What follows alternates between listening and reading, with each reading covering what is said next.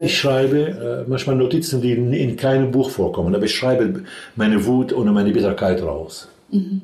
Das Schreiben hilft mir sehr. Mhm. Früher hat es mir geholfen, die Sehnsucht zu stillen. Jetzt hilft, also quasi, ich habe das einmal formuliert, man hat mich von der Vordertür geschmissen. Durch die Literatur komme ich von der Hintertür, Hintertür nach Damaskus. Ja. Mhm. Jetzt kann ich das sagen, aber die Bitterkeit auch. Indem ich schreibe, wird mir einiges leichter.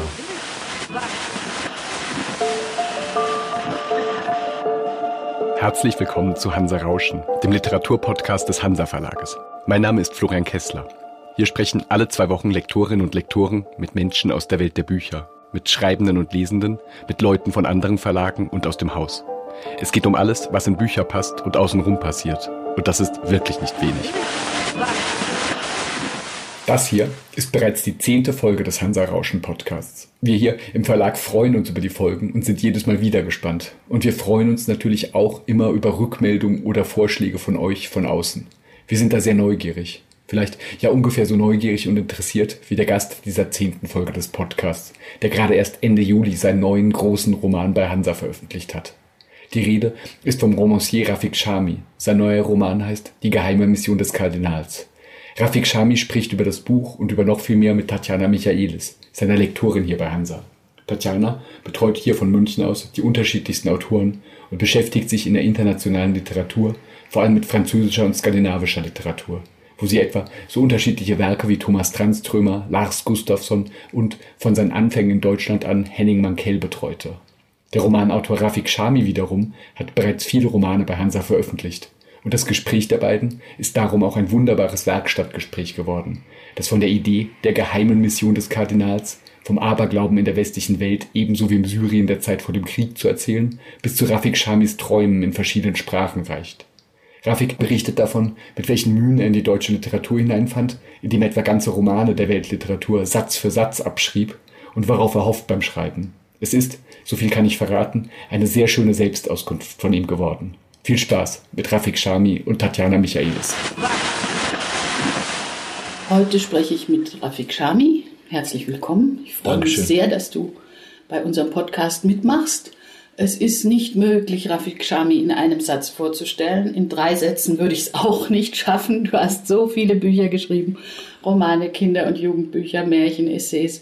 Du hast sehr, sehr viele Preise bekommen. Ich habe ungefähr drei Dutzend gezählt. Ist das richtig? Richtig, ja. Du bist in 32 Sprachen übersetzt ähm, und du hast eine sehr interessante, vielseitige Biografie. 1971 äh, aus Syrien nach Deutschland gekommen.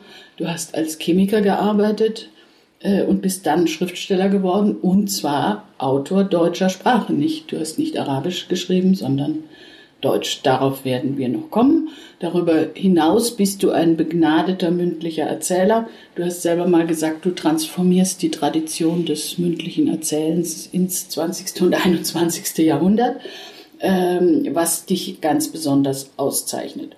Heute bist du hier gewesen, äh, gekommen, um uns etwas über deinen neuen Roman die geheime Mission äh, des Kardinals zu erzählen. Und vielleicht fangen wir damit an und du sagst ein paar Sätze, worum es geht, was für ein Buch dein neues Buch ist.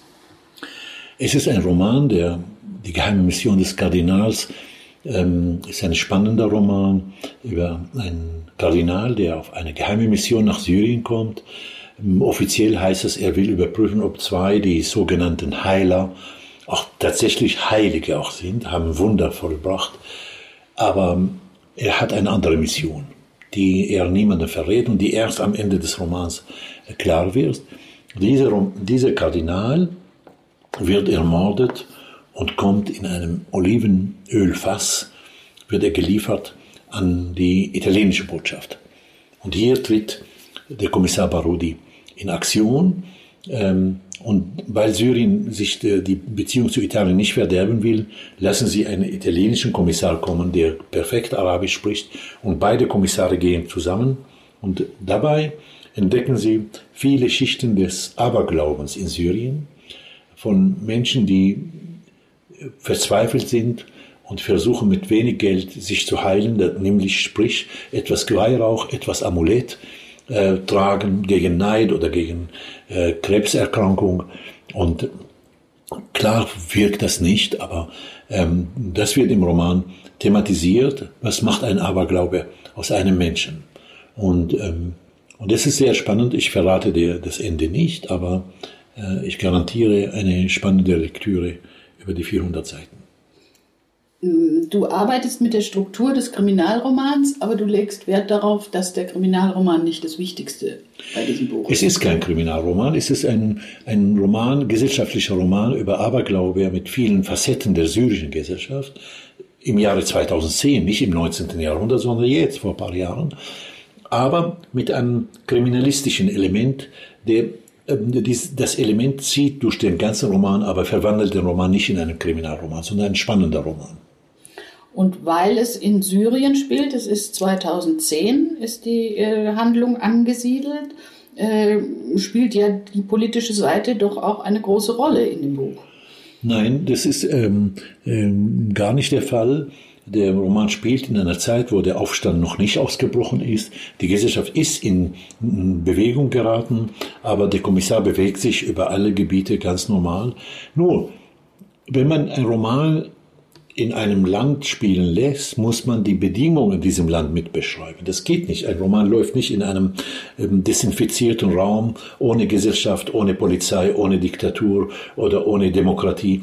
Und da ist die Aufgabe des Schriftstellers oder der Schriftstellerin, dass die Atmosphäre genau benannt wird in diesem Fall genau benannt wird, mhm. wie ein Kommissar an seiner Arbeit verhindert wird durch die Diktatur. Ja. Das ist nicht politisch, das ist sachlich, das ist ein Unterschied. Aber vor allem geht es dir um die Menschen. Richtig. Und um einen Kommissar, der bemüht ist, der letzte Fall in seiner Karriere zum guten Ende zu bringen. Und das wird ihm nicht gelingen. Aber das verrate ich nicht, warum. Aber immerhin hat er privat ein bisschen mehr Glück. er hat am Ende ein wenig Glück, weil eine mutige Frau ihn aus der Einsamkeit rausholt. Eine mutige Frau, die, er war ja mit Besch verfolgt, dieser Kommissar, der hatte eine Frau sehr geliebt und die ist ihm zu schnell durch den Tod geraubt worden. Ein böser Krebs hat sie hingerafft innerhalb drei Wochen, vier Wochen. Und ähm, so lebte er verbittert und einsam und sehr mit Gram und, und Zorn im Herzen gegen Gott und gegen die Welt, bis diese Nariman, diese mutige Frau am Ende des Romans kommt und entdeckt, wie, wie nett er ist, wie sympathisch er ist und holt ihn mit der Kraft, was nur Frauen besitzen, aus dieser Grube seiner Schmerzen raus. Also die holt ihn raus und da entdeckt sie, dass er wirklich auch willig ist. Also er kann eine Liebe äh, genießen. Nicht wie er behauptet, er ist nicht unfähig, eine Liebe zu, zu erwidern. Mhm. Also. In jedem Buch steckt ja auch viel vom Autor selber drin.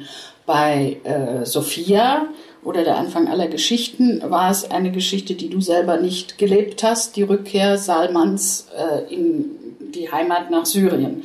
Du bist nicht in die Heimat zurückgegangen. Aber, aber ich wollte immer zurückkehren. Genau, da steckte sehr viel Raffik drin. Natürlich. Wie viel Raffik steckt in dem neuen Buch? Viel, weil ich als Kind in dieser Gesellschaft, die wirklich vom Aberglaube befallen ist, wenn du siehst, wie Nachbarn ein kleines Fläschchen Öl kaufen mit Watte drin und Olivenöl ranzig eigentlich. Mhm. Und die soll eigentlich alle, alle Wunden und alle hm, Familienprobleme lösen. Und wenn du siehst, dass jeder Zweite mit Amulett herumläuft, und das entdecken wir beim Schwimmen, dass die Schüler ein Amulett tragen gegen Neid. Und die, die ziehen das aus. Und der denkt, das hat mich immer begleitet. Ich habe nie ein Amulett getragen. Aber ich weiß, dass jeder zweite Kind einen, einen äh, kleinen äh, blauen Stein trägt gegen Neid. Mhm. Vor allem, wenn diese kleinen Kinder hübsch sind, äh, gegen Neidauge. Also, dass in jedem Geschäft eine Hand mit äh, Stopp den, den Neid, äh, mit einem Neidauge drauf. Das ist Aberglaube und das hat mich begleitet und ich wollte einmal äh, sehr spannend darüber schreiben. Das ist der Grund, was so viel von mir in dem Roman steckt. Du hast ja auch im Buch geschrieben, äh, der Aberglaube spielt in zwei Arten von Gesellschaften eine besondere Rolle, in den eigentlich primitiven, armen äh, Ländern und in den hochentwickelten, überzivilisierten Ländern. In den übersättigten. In den übersättigten Gesellschaften. Wie, wie in Deutschland oder wie in Italien oder wie in Frankreich, wo man wirklich nicht nötig hätte, theoretisch gesehen nicht nötig hätte, ein Aberglaube. Man hat äh, äh, Gesundheitsversicherung, man hat Arbeitslosenversicherung, man hat äh, getrennte Staat und Kirche, man hat alle Voraussetzungen, um, um vernünftig zu leben. Aber durch die Übersättigung äh, entsteht eine innere Lehre, die Sucht nach Reizen. Reiz zum Beispiel, dass ein vernünftiger Europäer nach Indien geht, um dann Anhänger von einem Guru dort zurückzukommen und, und ähm, Osh zu predigen, der ein, ein Gauner, einer der größten formatigen Gauner, der so als Sklavenherrschaft hinter sich gelassen hat, der äh, Autos gesammelt hat, der Osh also, der äh, sich mit, mit so viel Harem umgeben hat, das soll ein Heiliger sein, der man folgt. Also das kann man nur machen, wenn man eine leere Seele hat mhm. eine Leere im, in der Seele empfindet. Mhm. Das ist irgendwie eine Kompensation, ja, eben. eine, eine ja. Suche. Ja, eine Suche äh, hervorruft. Und deshalb hat es mich interessiert, ähm, diese zwei Gesellschaften näher anzuschauen in Bezug auf Aberglaube, die syrische und die europäische. Also. Ich wollte dich auch ein bisschen noch zu deiner Biografie fragen, worüber wir, äh, auch wenn wir privat äh, jenseits der Bücher äh, sprechen, eigentlich selten sprechen äh, wie das gewesen ist, als du 1971 nach Deutschland gekommen bist, äh, wie du das empfunden hast. Es gab sicher auch damals keine Willkommenskultur. Äh, wie, wie war das? Das war wirklich schwierig. Das ist eine ganz wichtige Frage, die du jetzt gestellt hast. Ich habe das Resümee dessen, nicht ein Tagebuch, das Resümee dessen habe ich in einem Buch, jetzt ist das bei DTV erschienen, es erschien bei Hans Schieler Verlag und jetzt bei DTV in einer großen Auflage. Heißt, ich wollte nur Geschichten erzählen. Es ist so ähm, ein bisschen ironisch gemeint. Ich wollte ja nur Geschichten erzählen, keine Politik machen, gar nie, niemandem wehtun. Ich wollte nur Geschichten erzählen. Es war wirklich schwierig. Also du kommst in einer Gesellschaft, die dich nicht kennt, die deine Kultur nicht anerkennt. Gar nicht. Gar nicht. Also du kommst, du musst von Null anfangen. Die wussten nicht mal, manche Akademiker nicht mal, dass Christen im Orient sind. Mhm. Die fragen mich. Die haben dich immer für einen Muslim gehalten. Ja, und dann, wenn du sagst, ich bin Christ, dann kommt die noch dümmlichere Frage, wann wurdest du missioniert? Da habe ich gesagt, wieso missioniert? Wir haben das doch erfunden. Wir haben euch das äh, exportiert vor 2000 Jahren. Also das ist, du, du merkst, die Schwierigkeit von Null anzufangen und dann wahnsinnig strenge Ausländerbehörde, die ist, unglaublich unmenschlich gewesen. Also bei jedem Anlass droht eine Ausweisung. Also ich bin doch als Akademiker gekommen, nicht als Asylant und nicht als Flüchtling. Ich bin mit Aufenthalterlaubnis gekommen, aber so kontrolliert, das war nicht so besonders schön, nein. Und dann, da ich in Konflikt mit meiner Sippe geraten bin, bin ich eigentlich mittellos gekommen. Ich mhm. musste arbeiten, also ich mhm. musste arbeiten, mein Geld verdienen, am Fließband, in Baustellen, im Restaurantbedienung, äh, in Post austragen, also Pakete, nicht, nicht, nicht Briefe, also Pakete habe ich ausgetragen. Ähm, und da, warst du nicht in der, in, im Olympiazentrum 1972, ja. Ja, ja, als, die, als die Geiselnahme war? Da hast du gearbeitet? Ja, habe ich bedient und wurde ich verhört danach. Mhm. Ich habe bedient und ähm, es ging alles glatt, bis diese Terroristen, die Idioten, die israelischen ähm, äh, Mannschaft überfielen. Die Schwarze September hieß das damals. Und wir wurden alle arabischen Mitarbeiter getrennt äh, verhört, ob wir Beziehung zu den Leuten haben. Und das war nicht so schlimm wie der Vorwurf von Kollegen, nachdem ich vom Verhör zurückgekommen bin, ihr habt unsere Olympiade verdorben, kaputt gemacht. Ich habe gesagt, ich nicht. Ich nicht, ich habe nichts kaputt gemacht. Ich bin mit euch hier traurig, dass das so gelaufen ist. Und plötzlich bist du in einer Position der dauernden Rechtfertigung. Also das war, das war nicht so schön. Aber die Arbeitsstellen haben mir zwei Vorteile. Du hast dann, als, äh, ach so, die, die Arbeitsstellen, mit denen du das Geld verdient ja, hast. Hat, haben mir ja. zwei Vorteile verschafft. Erstens habe ich die Deutschen wirklich kennengelernt, richtig kennengelernt, mhm. an ihrem Arbeitsplatz, in ihrer Freude und Trauer, in ihrer in Großzügigkeit am Alltag. Ja. Und nicht wie ein Akademiker, der wattiert ist durch sein Stipendium. Niemand kennt außer seinem Professor. Ich bin wirklich in die Gesellschaft gegangen. Und zweitens, das hat mich endgültig von meiner Sippe befreit. Ich habe ihnen geschrieben, wer mich besucht, zu meiner Bedingung, nicht für seine Bedingung. Mhm. Ich, ich, lebe hier mit einer Frau unter einem Dach unverheiratet. Wer nicht will, der soll mich nicht besuchen. Das konnte ich formulieren zum ersten Mal dadurch, dass ich selbstständig geworden dass bin. Dass du auch dein Geld ich kenne hast. Araber, die, die über Marx promoviert haben und die lassen sich durch die Mutti eine Ehefrau suchen. Also Entschuldigung, das ist die Herrschaft der Sippe. Ja. Und wie bist du dann in die Stelle als Chemiker äh, gekommen von diesen Hilfsarbeiterdiensten? Nein, ich habe das parallel gemacht. Ach, du hast das parallel? Ja, ja, natürlich. Ich habe ein Studium Du hast bekommen. studiert, du hast zuerst studiert und, äh, und während des Studiums dir das Ich Geld musste immer in die Ferien arbeiten. Und dann Immer. den äh, und Bedienung habe ich in der Woche gemacht, aber das war wenig Geld. Aber äh, große ähm, Gelder verdient habe ich auf Baustellen im Semesterferien oder in den Metallfabriken. Die haben gut bezahlt und das habe ich dann am Stück gemacht ohne Urlaub. Ich, hab, ich kannte keinen Urlaub. Also sechs Jahre habe ich keinen Urlaub gemacht. und dann hast du nach einigen Jahren beschlossen, diese gut bezahlte Stellung bei BASF sausen zu lassen und Schriftsteller zu werden? Das war, das war nicht bei der BASF, das war bei einer Konkurrenz, aber ich erwähne sie nicht. Okay, Entschuldigung. Das war eine große Habe ich eine- Chemiefabrik. Ah, okay. Da hatte ich dann meinen Doktortitel inzwischen und da hatte ich ähm, im Nebenfach Pharmakologie und das war gesucht bei Pharmafirmen. Und nach ein paar Jahren habe ich gefragt, was machst du denn da? Du hast keine Kinder, deine Eltern sind wohlhabend, die brauchen dich nicht. Wann willst du dich entscheiden? Und dann habe ich mich entschieden für die Schriftstellerei. Und äh, ich hatte etwas Geldreserve für die ersten Jahre, aber die haben nicht gereicht. Deshalb habe ich, weil ich keinen Erfolg hatte, sechs, sieben Jahre ohne Erfolg. Dann habe ich dann einen Job angenommen, nämlich Übersetzungen vom Deutschen ins Arabische. Technische Vorschriften, äh, Beipackzetteln, ähm, ähm, Maschinenbeschreibungen, Maschinenteilbeschreibungen, Ja. Zahnrad und so. Ähm, Sicherheitsmaßnahmen auf der Baustelle für eine Versicherungsfirma habe ich übersetzt. Und da habe ich gutes Geld verdient. Und damit, damit begann meine Literatur etwas Erfolg zu haben und meine Reisen wurden immer beliebter, meine Auftritte.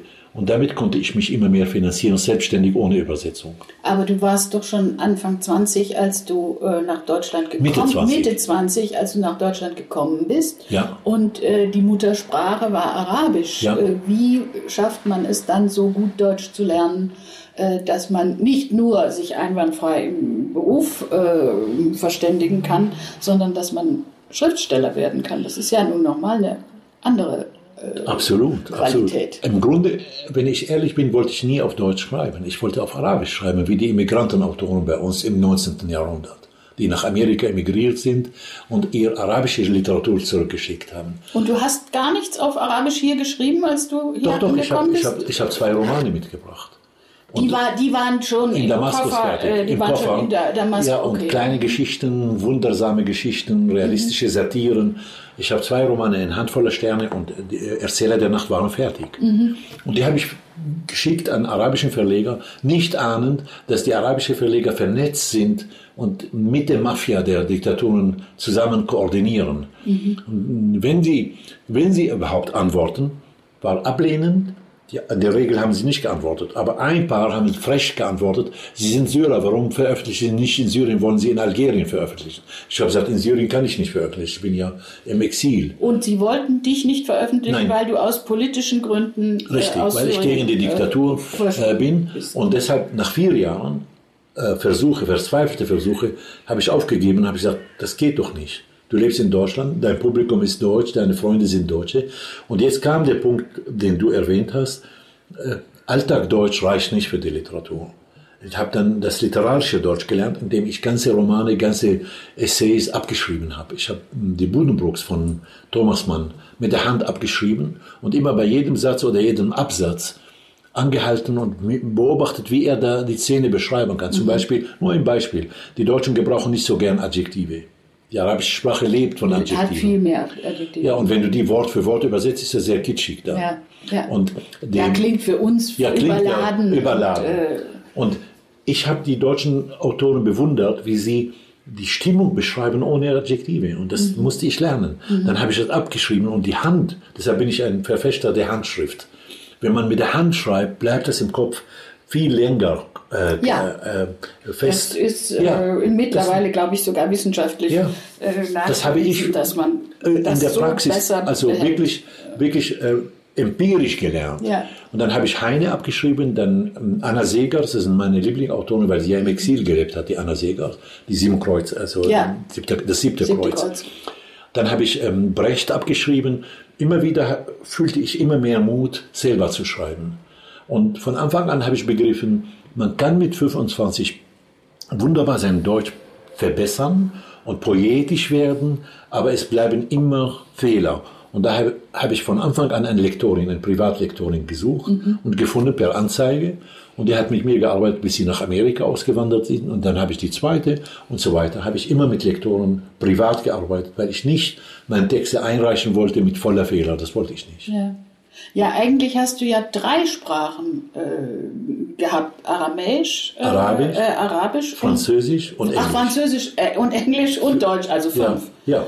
Also- Also, deshalb war der Zugang, der Eingang und der Zugang zum Deutsch, zum Deutschen sehr leicht eigentlich. Als lateinische Sprache nach Englisch und Französisch so schwer war die nicht. Die Deutschsprache hat etwas Logisches im Aufbau. Hat viele Katastrophen wie das dritte Geschlecht. Inzwischen haben sie mit Sternchen 20 Geschlechter. Ja, und die, die Vorsilben, das hat mich wahnsinnig gestört, die Vorsilben. Im Arabischen gibt es für jede Bewegung mehrere Synonyme. Extra Verben. Ein eigenes, jeweils Ein ein, eigenes, eigenes Verb. welche, Ja. welche, welcher Gang ist das? Ist es schneller, dann gibt es ein Verb. Ist es langsamer, es gibt ein Verb. Hier nehmen die Deutschen ein Verb, ich sage nur ein Beispiel, kommen, machen Einkommen, das hat mit, mit Kommen nichts zu tun. Auskommen, verkommen, das hat mit beiden nichts zu tun. Entkommen, äh, zustande kommen und, und, und. Also eine Latte, die immer Vorsilben hat, die völlig andere Bedeutung haben. Gehen ist auch noch schlimmer. Vergehen, entgehen, ausgehen, zusammengehen und so weiter. Und das musste ich verinnerlichen, damit ich nie vergesse, am Ende den Vorsilben zu tun, wenn er mit das, dass er äh, viel gekommen sei oder so. Das ist ja Deutsch dann. Und deshalb musste ich das lernen. Und, und beim Schreiben lernt man das schneller. Also das ist meine, meine Erfahrung. Und hat dann irgendwann das Deutsch in deinem Kopf sozusagen das Arabische überlagert? Oder Ja. nachdem du den, Ja. den ganzen Tag wahrscheinlich Deutsch sprichst, Richtig. mit deiner Frau Deutsch Ja, mit sprichst, meinem Sohn mit auch. deinem Sohn Deutsch sprichst, Mit meinen Kollegen, äh, meine Lesungen, deine, alles Deutsch. deine, deine äh, Abende auf Deutsch bestreitest. Ich behaupte sogar, mein Arabisch schwächt, schwächelt. mein Französisch sowieso, mein Englisch sowieso. und hast du es manchmal noch in Träumen? Oder, in äh, Träumen immer auf Deutsch, bis auf Auch auf meine Deutsch? Mutter. Nur meine Mutter. Ah ja. Wenn meine Mutter Deutsch redet, wache ich auf. Dann erkenne ich im Hirn, dass das nicht Da stimmt. ist was falsch. Ja, und das hat mir ein Psychotherapeut erklärt, weil die Muttersprache im Bauch der Mutter schon anfängt. Nicht erst, wenn, sie, wenn sie ihn in die Hand nimmt und küsst Ja. und erzählt und Milch gibt, sondern im Bauch hört er die Sprache der Mutter an erster Stelle. Wenn sie redet, hört er das, weil das Gehör äh, an erster Stelle sich entwickelt beim Menschen und an letzter Stelle zumacht beim, beim Sterben. Äh, und das sitzt sehr tief im Bewusstsein. Die Sprache der Mutter ist Arabisch oder Aramäisch, meinetwegen. Aber wenn sie Deutsch redet, ist es ein Konflikt. Ein Konflikt. Das passt nicht Ja, und zusammen. deshalb spricht sie mit, mit mir immer Aramäisch oder Arabisch. Also. Mein Vater spricht Deutsch mit mir im Traum. Im Traum. Ja, ja. Ah. Das ist, das ist besonders interessant. Ja, ja, wirklich wahr. zwischen Mutter und Vater nochmal wirklich wahr. Das eine, hat mich eine, erstaunt. eine Differenz gibt. Ich, ich, ich war fast nervös. Wieso wache ich auf, wenn meine äh, Mutter mit mir redet? Ja, Deutsch redet. Und dann habe ich einen Freund gefragt und der hat eine Weile gebraucht und dann hat er mir eine Erklärung gegeben. Und wie ist es bezogen auf die Kulturen, die westeuropäische Kultur und die arabische Kultur? Wo fühlst du dich zugehörig oder sitzt du zwischen den Stühlen? Ich sitze nicht, ich stehe auf der Brücke dazwischen. Du stehst auf der Brücke. Auf der Brücke. Ich gucke, das Beste vom Deutschen und das Beste vom Arabischen stelle ich zusammen. Und das ist was? Das wäre was? Äh, Die Zuverlässigkeit der Deutschen, die Zuverlässigkeit ist 1a. Ich finde es so würdig und würde respektierend. Und die Gastfreundschaft der Araber. Ich, ich mag sie sehr. Also ich mag, meine Gäste schätzen das auch. Ich, ich liebe Gäste. Also das ist, ja, du bist ja auch wohl ein sehr guter Koch. ich bin dadurch geworden. Durch, den, durch das Lob, weil durch du, das Lob der Gäste. Und weil du ein guter Gastgeber sein ja, möchtest. Genau. Ja, weil ich möchte meine Gäste, wenn irgendwas nicht äh, stimmte, habe ich meine Schwester angerufen, habe gesagt, wieso klappt das nicht? Und dann hat sie mich verhört, wie ich das gemacht habe und hat den Fehler entdeckt. Du kochst immer arabisch oder Immer. syrische Gerichte Immer aus deiner Gerichte. Heimat. Immer, grundsätzlich. Immer, grundsätzlich. Ich kaufe nur frisches Gemüse, frisches Fleisch, frische Milchprodukte und mache ich an dem Tag oder einen Tag davor die Vorarbeit und an dem Tag ganz frisch. Jetzt habe ich zwei große Einladungen. Da hat mir mein Sohn geholfen, weil er auch ein leidenschaftlicher Koch geworden ist. Und wir kochen zusammen, das macht Freude. Wir machen Musik, wir trinken ein Gläschen Rotwein zusammen oder Espresso. Und das habe ich von der arabischen. Und die Zuverlässigkeit der Deutschen fasziniert mich wahnsinnig. Also äh, da ist schon eine tief sitzende Überzeugung mit der Zuverlässigkeit. Das haben wir Araber Auch nicht. eine Sympathie. Ja, das hab ich, haben wir als Araber nicht, weil wir leben in einem chaotischen System, das prägt einen. auch. Aber ich glaube, in diesem Buch, das du da erwähnt hast, ich wollte nur Geschichten erzählen, schreibst du auch, dass du den Humor der Araber bei uns doch etwas vermisst. Äh, Jedenfalls meine Geschwister, die mich besuchen, manchmal sagen, du bist sehr ernst geworden. Also äh, du lachst weniger. Also in den Büchern gibt es den Humor ja durchaus. Natürlich, das, das ist ja äh, meine Leidenschaft, aber im Alltag praktiziere ich wahrscheinlich als, als guter Deutscher oder angepasster Araber äh, weniger humorvoll. In den, in den Büchern schon. Ich mag das Lachen in den Büchern, weil das Lachen eine Funktion bei mir hat. In dem Erzählen ähm, kann er helfen, die Atmosphäre lebendiger zu machen und Gedanken, die schwer verdaulich sind, besser zu schmuggeln. Ja, Also du er- akzeptierst eine Weisheit besser durch Humor als durch Predigt. Durch natürlich. schlechte Laune von dem Kanzel. Ich sage euch das. Allein die Hand, die sich so bewegt wie ein Hammer. Also während wenn man mit einem Witz, mit einem Lachen das schmuggelt, das kommt besser im Herzen und im Kopf an. Ja.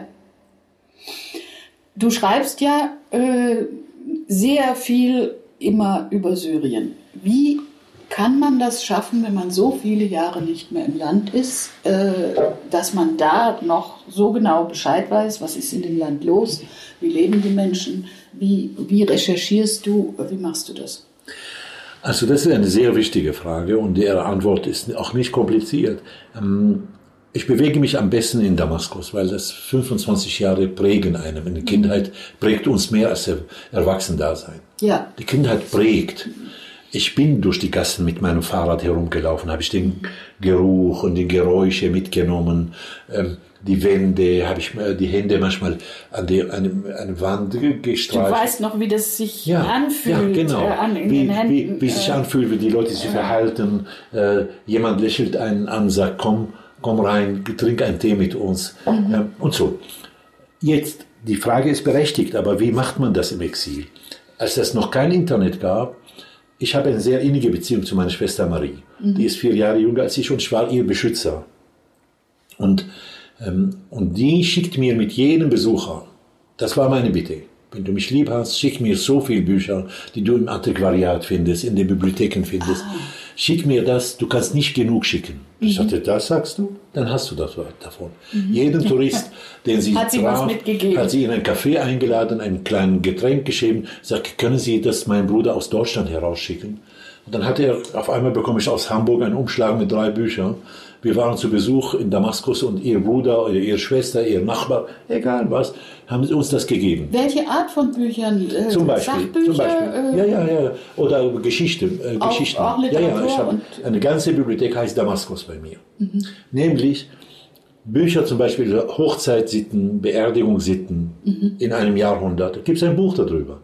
Du kannst jeden Schritt vor, beschrieben bekommen. Beschrieben, wie zum Beispiel die Hochzeit gelaufen ist, dass die Leute die Hochzeit Sachen getragen haben und den Nachbarschaft gezeigt.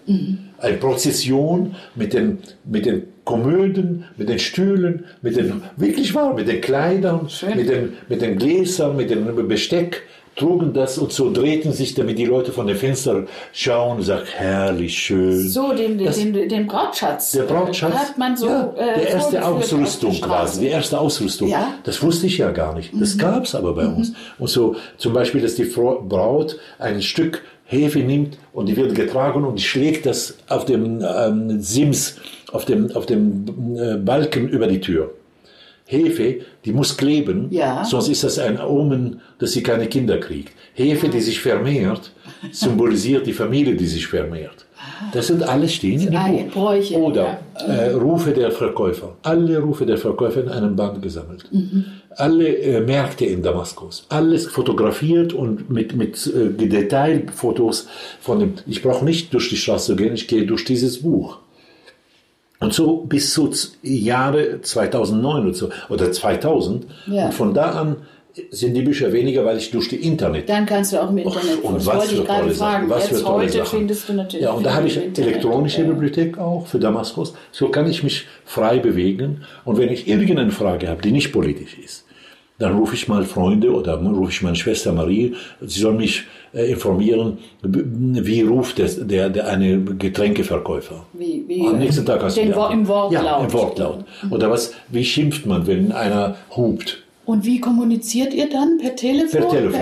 Per Telefon. Heutzutage ist es fast kostenlos. Also. Mhm, So der, diese, diese äh, Flatrate. Aber, aber nicht Internet oder also äh, Nein, nein, nein, nein. E-Mail, sondern äh, Telefon. Nee, E-Mail mit meinem Neffen, mit meinem, der ist Augenarzt und der lieber E-Mail will er. Mhm. Aber meine Schwester telefoniere ich mit ihr äh, sehr oft, zweimal in der Woche fast.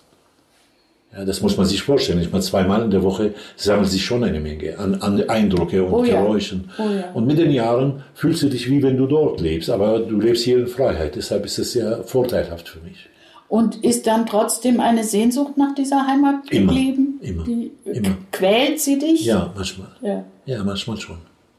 Immer. Das ist komisch. Das habe ich nie ge- gedacht, dass es so, so von der Länge von 48 Jahren Ja, das ist und ein bleibt. Wohlstand, den ich genieße mit meiner Frau und meinem Sohn und mein Erfolg in Deutschland und diese wunderbaren Publikum, was ich über die Jahre ähm, ähm, äh, gehabt habe, das mir treu blieb und, und wirklich ähm, generationenübergreifend äh, meine Lesung besucht. Trotzdem immer beim Aufstehen denke ich, was macht denn hier in Damaskus jetzt?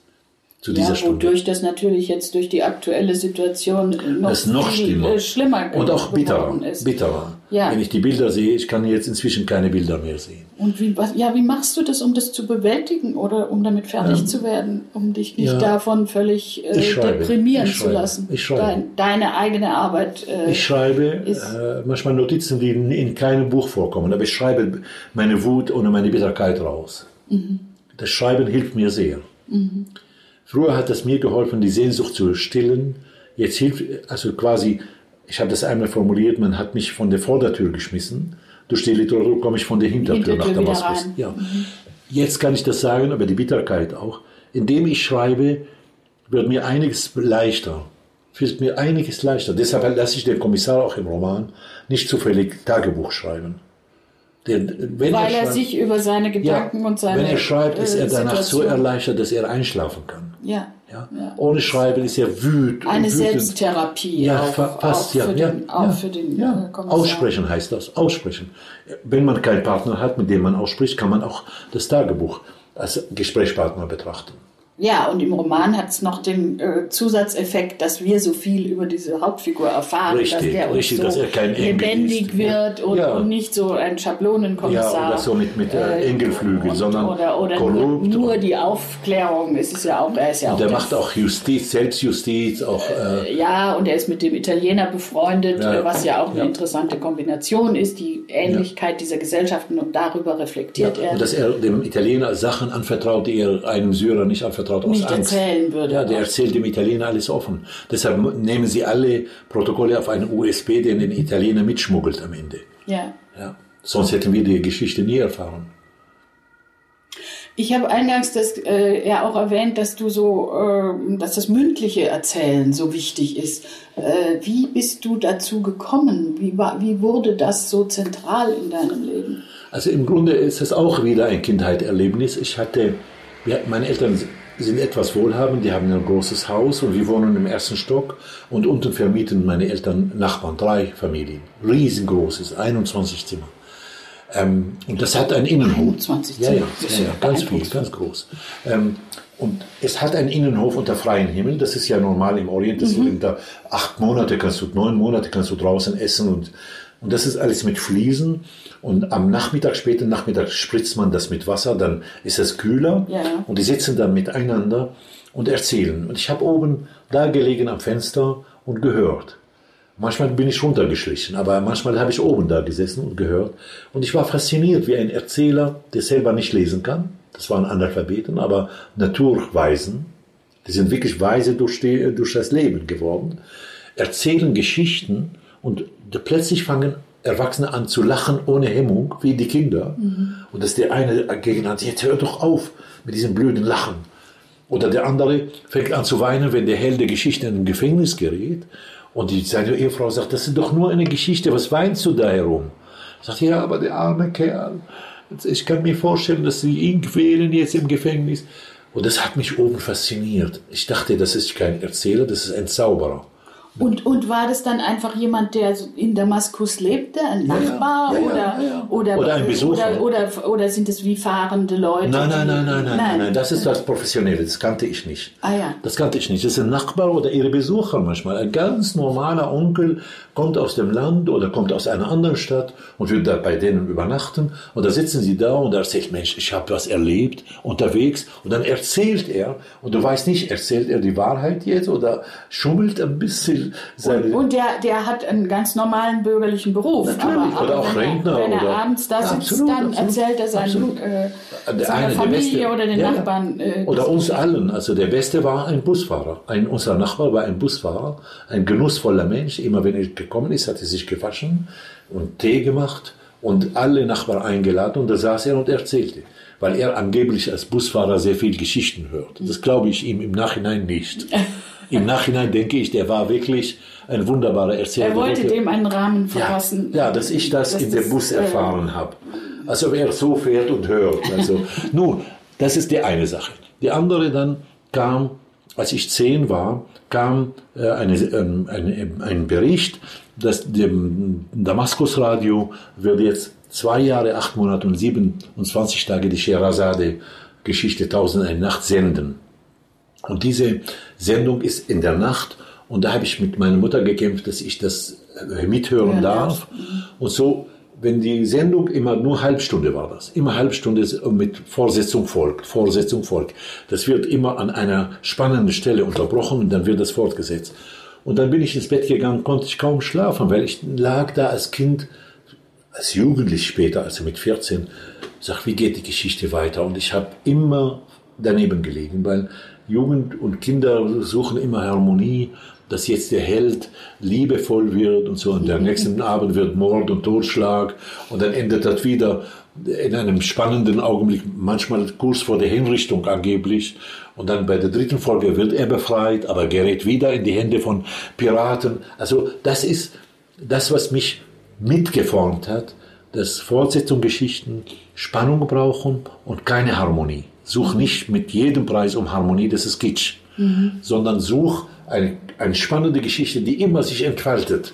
Und so war meine ein Cliffhanger. Ja, Cliffhanger und das Hänger und das das hat mich geschult eigentlich, ohne dass ich das so genannt habe. Ich bin zwei Jahre und acht Monate geschult worden. Nein, das war eine indirekte Schulung. Und dieses Bedürfnis, das selber zu können und das selber zu machen, selber mündlich zu erzählen, war das bei dir vor dem Schreiben oder nach dem Schreiben? Vor dem Schreiben. Vor dem Schreiben. Das war vor dem Schreiben. Ich war äh, eine Null in der, äh, im Sport. In der Schule war ich sehr gut, aber das beeindruckt kein Mädchen äh, in der, in der Gasse. Wir, wir waren ja frei als christliche Gasse, haben wir Umgang miteinander, Frauen und Männer, Mädchen und Jungen.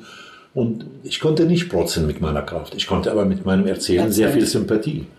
Und äh, das habe ich erprobt und ich fand, äh, die Mädchen waren total fasziniert. Mädchen können sowieso besser hören als Können gut zuhören. ja, und so hat das einen Reiz für mich. Und ich habe die Fähigkeit gefunden bei mir, dass ich ein gutes Gedächtnis habe. Das ist die Voraussetzung. Und eine gute Stimme. Sonst hat man Pech, wenn man gutes Gedächtnis hat und ähm, schlechte Und eine Stimme, krächzende Stimme. Stimme, ja, ja. oder Klächchen zu, Ja. äh, wie Eunuchen. Oder umgekehrt, gute Stimme und schlechtes Gedächtnis. Da kannst du wirklich den Beruf nicht üben. Ich kann einen ganz Roman frei erzählen.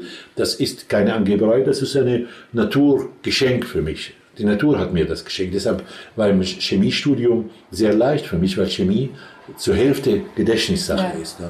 Wenn du eine Formel dir merkst, dann ist das halbe Miete, wie man sagt auf Deutsch. Aber das heißt, die größere Freude ist auch vor einem Publikum zu stehen Ja. und zu erzählen, als am. Schreibtisch zu Ja. sitzen und die, und die Geschichte Also ich formuliere das extrem, wenn du das so willst. Ich schreibe, damit ich auftrete. Ja, damit ich nicht mich wiederhole, sondern jede drei, vier Jahre eine neue Geschichte fahre ich dann 100 Mal, etwa 100 Mal pro Roman. Und das befriedigt mich mehr als das Schreiben. Naja, das Publikum gibt dir ja auch viel zurück. Es, es, Natürlich, es reagiert, natürlich. es kommt anschließend, es natürlich, spricht mit. Natürlich. äh, Die bleiben aufmerksam, die vergessen ihr Alltag, die folgen meine Geschichte. Also ich meine, ich merke, ich brauche zehn Minuten ungefähr. Wo du merkst, die Augen verwandeln sich mit lauschenden Kindern. Also die Augen von verzauberten Kindern. Und das ist ein Genuss, kann ich dir nicht beschreiben. Das, das genieße Das ich auf der Bühne. Kann ich Das genieße, nachvollziehen. genieße ich. Du hast das etwas geschafft jetzt, sie aus ihrer Arbeit und ihrer Überlegung zu holen und in die Gassen Damaskus zu begleiten, auf einer Reise durch die, die Stadt. Und Nicht sie eine- sind dir wirklich gefolgt. Ja. Du, siehst ihnen Ja. an, dass sie reagieren. Und dass sie dabei erleichtert sind, wenn das befreit und, ist. äh, Dass wenn Barudi befreit ist, dann sind die erleichtert. Oder wenn ein Held entkommt, dann sind sie erleichtert und sie sympathisieren mit ihm. Was will man mehr? Das ist für mich Literatur. Eigentlich, ja. Du hast ja sowohl beim Schreiben wie beim Erzählen, beim mündlichen Erzählen, einen völlig eigenen Stil entwickelt. Man kann nicht sagen, Shami schreibt wie, Shami schreibt wie Shami. So, äh, genau, ja. wie, wie kann man, wie kommt man da hin? Du hast dich ja da auch hin entwickeln äh, müssen. Oder Ja. Ich kann dir drei Elemente nennen. Ein Element ist, dass meine Kultur, da ich bei, in einer Eliteschule aufgewachsen bin, als Schüler, in einer christlichen Eliteschule, hatte ich sehr früh Kontakt mit der europäischen Kultur. Sehr früh. Mit dem französischen Dichter Le Martin oder äh, Balzac oder sowas habe ich sehr früh Kontakt. Zumindest Französisch, Englisch und später Amerikanisch. Deutsch kam später. Das ist die erste, ein Element. Das zweite Element ist, ähm, das mündliche Erzählen beeinflusst mich sehr. Ähm, beeinflusst meinen Stil auch. Ich schreibe so, dass das erzählbar ist, nicht simpel. Das ist ein Unterschied zwischen simpel und erzählbar. Es gibt wunderbare Autoren, die man nicht erzählen kann. Ja. Ja, wunderbare. Ich beneide sie, ich, mm, ich achte sie sehr und ich respektiere sie. Chapeau, sage ich, vor einem Autor wie Dostoevsky oder so. Man kann das aber nicht erzählen, weil das sehr psychologisch diffizil, vielschichtig jede Zeile. Das muss man lesen und nachdenken. Ja, dann ist das wunderbar. Dieser Erzählstil hat mich beeinflusst, der mündliche Erzählstil. Ich muss im Saal, die Leute sitzen unbequem, in Tübingen saßen sie auf, auf total harte Bänken. 800 Leute sitzen und die haben keine Möglichkeit zurückzublättern. Du musst ihnen erzählen und kleine Schleifen bringen, damit du das, das, erklärst. wieder erinnern Ja, und äh, ja. Das ist der zweite. folgen können. Und das dritte ist, diese Phase, wo ich Autoren deutscher Sprache geschrieben, abgeschrieben habe, um das literarische Deutsch zu lernen, haben mich beeinflusst auch. Mhm. Haben mich etwas befreit von zu viel Adjektiven.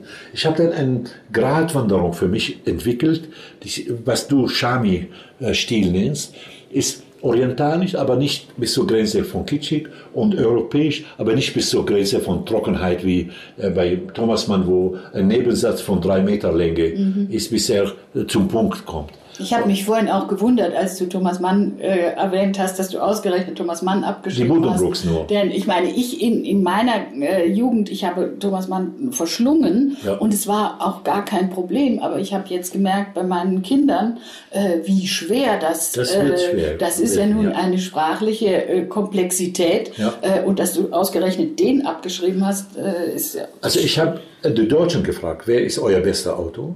Da sagte sie Thomas Mann. Ich habe, ähm, wer ist euer bester Satiriker? Haben sie gesagt Tucholsky. Wer ist euer bester Dichter? Heine. Ich habe mich Ah, orientieren ja. lassen. Ich, ich meine, man soll nicht so hochnäsig da, ich wähle selber. Nein, Ja. ich fragte die Kollegen, die belesen sind. Und ich muss sagen, die ersten Romane von, ich will keinen nennen, von Thomas Mann haben mich nicht überzeugt. Die waren langweilig. Und dann stieß ich auf diese Budenbrooks. Und die Budenbrooks hat etwas parallel zu mir. Das ist ein Konflikt in der Sippe. Also der hat das wahnsinnig vernichtend geschrieben über diesen Aufstieg und Absolut. Niedergang. Äh, Und das, das war die Buddenbrooks Familie, diese Bankierfamilie, genau eine Abschreibung, also Entschuldigung, ein, Ein- genau eine, ein Abbild der Ja, ja. arabischen Sippe, von der ich geflüchtet bin.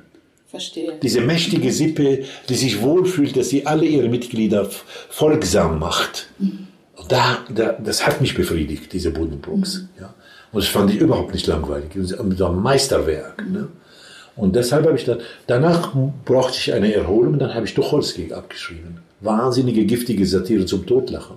Oder Heine, diese giftige Ironie über die Deutschen, da habe ich ja abgeschrieben. Also Deutschland, ein, ein Wintermärchen, ist umwerfend. Ja. Deutschland, ein Ja. Wintermärchen, für mich als Großartig, Ausländer, du lernst die Städte durch die Augen von Ja. äh, Heine. Also.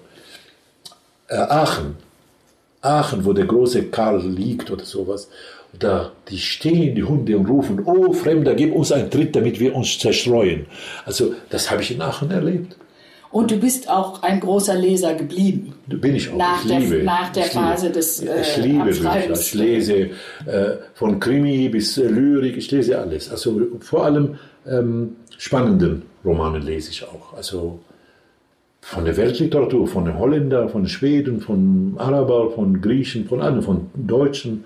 Ich lese alles ohne. Spanier, also ich habe diese großartige Don Quixote in der neuen Übersetzung von Susanne Lange. Also Ja. es ist genial. Ja. Genial, geniales Werk mit genialer Übersetzung. Also, also wirklich kongenial Mhm. übersetzt. Und das habe ich zum ersten Mal so tief empfunden, weil wir hatten in Arabien nur die kurze Zusammenfassung von Die, äh, die Jugend, schmale, äh, schmale Fassung von, äh, äh, wo er nur als Verrückter gilt. Ja, ja, nein, ja, nein, nein, nein, nein, das, Das ist ist kein Verrückter. Das ist eine Ironie, eine giftige Ironie über die Ritterromane. Ja. Und der Sancho ähm, äh, Panza. Panza ist nicht dumm, sondern ein bauernschlauer Kerl, Mhm. der begleitet ihn und äh, versucht ihn zu retten. Also wahnsinnig gute, gute Geschichte. Ja, das ist wunderbarer Roman.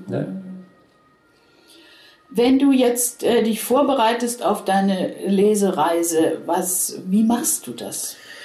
Also ich empfehle jedem, der frei erzählen will, nicht auswendig zu lernen. Auswendig droht A, der Papageienhaft, der kommt auf die Oberfläche, das spüren die Hörer, dass jemand auswendig gelernt hat. B, es droht sehr gefährlich ein Blackout. Sobald du Blackout kriegst bei Dann bist du aus dem bist du äh. Konzept, dann hast du Da überhaupt du keinen da Faden mehr. und das gnädigste Publikum gibt dir nicht mehr als drei bis fünf Minuten. Dann hast du das verloren. Ich verinnerliche die Romane. Verinnerliche heißt, ich lese sie und suche ich nach Anhaltspunkt für einen roten Faden in meiner Seele. Mhm. Das schreibe ich dann drei, vier. In diesem Roman würden auch fast fünf. Also ich habe vier abgesichert. Die fünfte äh, Variante kommt nicht so gut durch, weil ich merke, ich wiederhole die anderen. Vier, fünf Varianten, so dass ich für jeden Tag eine andere äh, Variante wähle, so dass ich mich nicht langweile. Du, Es ist ja, immer du kannst nicht hundertmal mit der gleichen nein. Fassung. Ja, und äh, diese Herausforderung lässt dich, lässt dich auch sehr, äh, wie soll ich sagen, das ist jeden Abend ist ein Unikat und lässt dich auf der Bühne wirklich authentisch werden. Mhm. Du erzählst, wie du erzählen willst, wenn Freunde dir zuhören. Und nicht, äh, ich bin jetzt auf Reise und wiederhole ich zum hundertsten Mal. Nein, nein. Und das, das ist meine, meine Methode geworden. Und ich bin, ich habe solche, solche Skripten gesammelt von meinen allen Reisen nach 30 Jahren mit dem roten Faden, roten Faden. Und das tue ich neben dem, dem Glas Wasser. Und ähm, ich, geh- ich sage dem Publikum auch, ich tue es so, als ob ich trinken will und gucke ich, was der nächste Punkt ist. Ich gucke, weil das durch manchmal Riesenbeifall und so, das bringt dich emotional weg aus der Strecke. Dann guckst du Da musst lieber, du mal, was ist der äh, nächste deinen- Punkt auf jetzt. deinen ja, Spickzettel schauen. ja, das ist ja Das ja Regieanweisung, nenne ja, ich das, ja. ja, ja. Äh, eine Frage zum Schluss habe ich. Ich habe mir einen Ausspruch deines Vaters aus diesem äh, Buch, ich wollte nur Geschichten Nimm erzählen. eine Hand voller notiert Lehm und schlag. Ja. Das hat er mir gesagt. Wirf eine Handvoll Lehm gegen die Wand.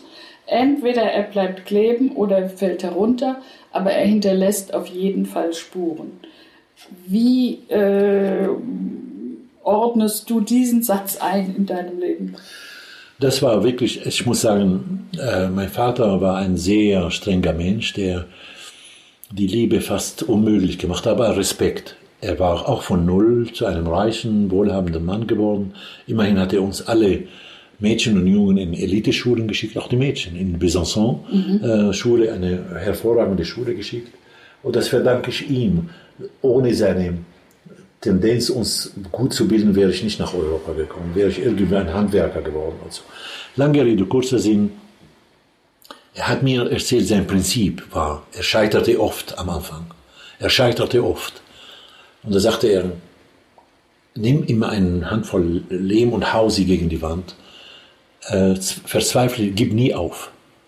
Entweder klebt sie, dann hast du dein Ziel erreicht, oder rutscht sie und lässt es Spuren. Und diese Spuren trocknen mit der Zeit und lassen die nächsten Wurf etwas besser kleben.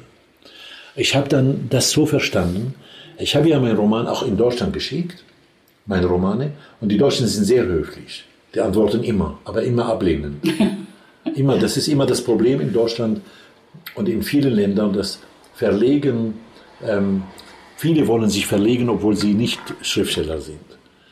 nur weil sie die Sprache beherrschen und ein paar Episoden aus ihrem Leben erzählen und die halten das für eine spannende Sache. Deshalb sind die Verleger skeptisch gegenüber äh, unverlangte Skripte. Ja, was sehr merkwürdig ist, weil tatsächlich in Deutschland so viele Ja. unbrauchbare Ja. Manuskripte Ja. kommen. In Frankreich ist es ganz anders. In Frankreich hat man mir immer wieder erzählt, das Manuskript kam durch die Post. Das ist fast ein Qualitätsnachweis. Das hat uns jemand äh, spontan zugeschickt äh, und, und das äh, funktioniert ganz oft. Und hier funktioniert es fast nie. Ja, und ich erzähle dir eine Absurdität des äh, Buchmarktes hier. Der deutsche Buchmarkt ist der beste in Europa. Der beste, absolut. Also Deutschland ist ein Bücherland.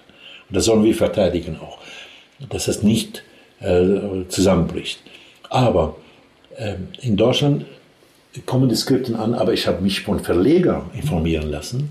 Die kommen bis zu 100 Skripten.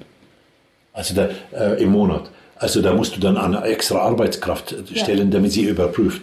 Ähm, lieber verlässt man sich auf die Autoren im Haus oder Autoren durch Empfehlungen, durch Kollegen, durch ein, ein befreundeter Lektor, der bedauert, dass das nicht bei ihm erscheint und dann äh, kann das empfehlen. So, jetzt in Deutschland ist etwas passiert in Nachahmung. Die Deutschen sind sehr anfällig für Nachahmung der Amerikaner.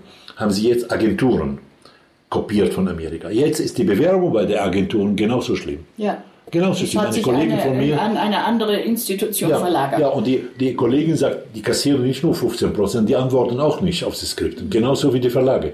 Das heißt, es hat sich nichts verändert. Deshalb muss man andere Umwege nehmen. Über Bekanntschaften mit Lektoren sagt, kannst du mal lesen, ob das überhaupt was taugt. Hast du das gemacht mit der Handvoll Leben, Ja. mit dem Manuskript, Ich habe hab, äh, hab ein, ein paar Tricks, das kann ich verraten, angesichts dieses schönen Gesprächs mit dir. Ich habe etwas ähm, gemacht, indem ich mir alle Verlagsadressen ausgeschrieben habe. Es gab kein Internet damals. Musste man wirklich mühselig auf der Buchmesse. Auf ja. der Buchmesse.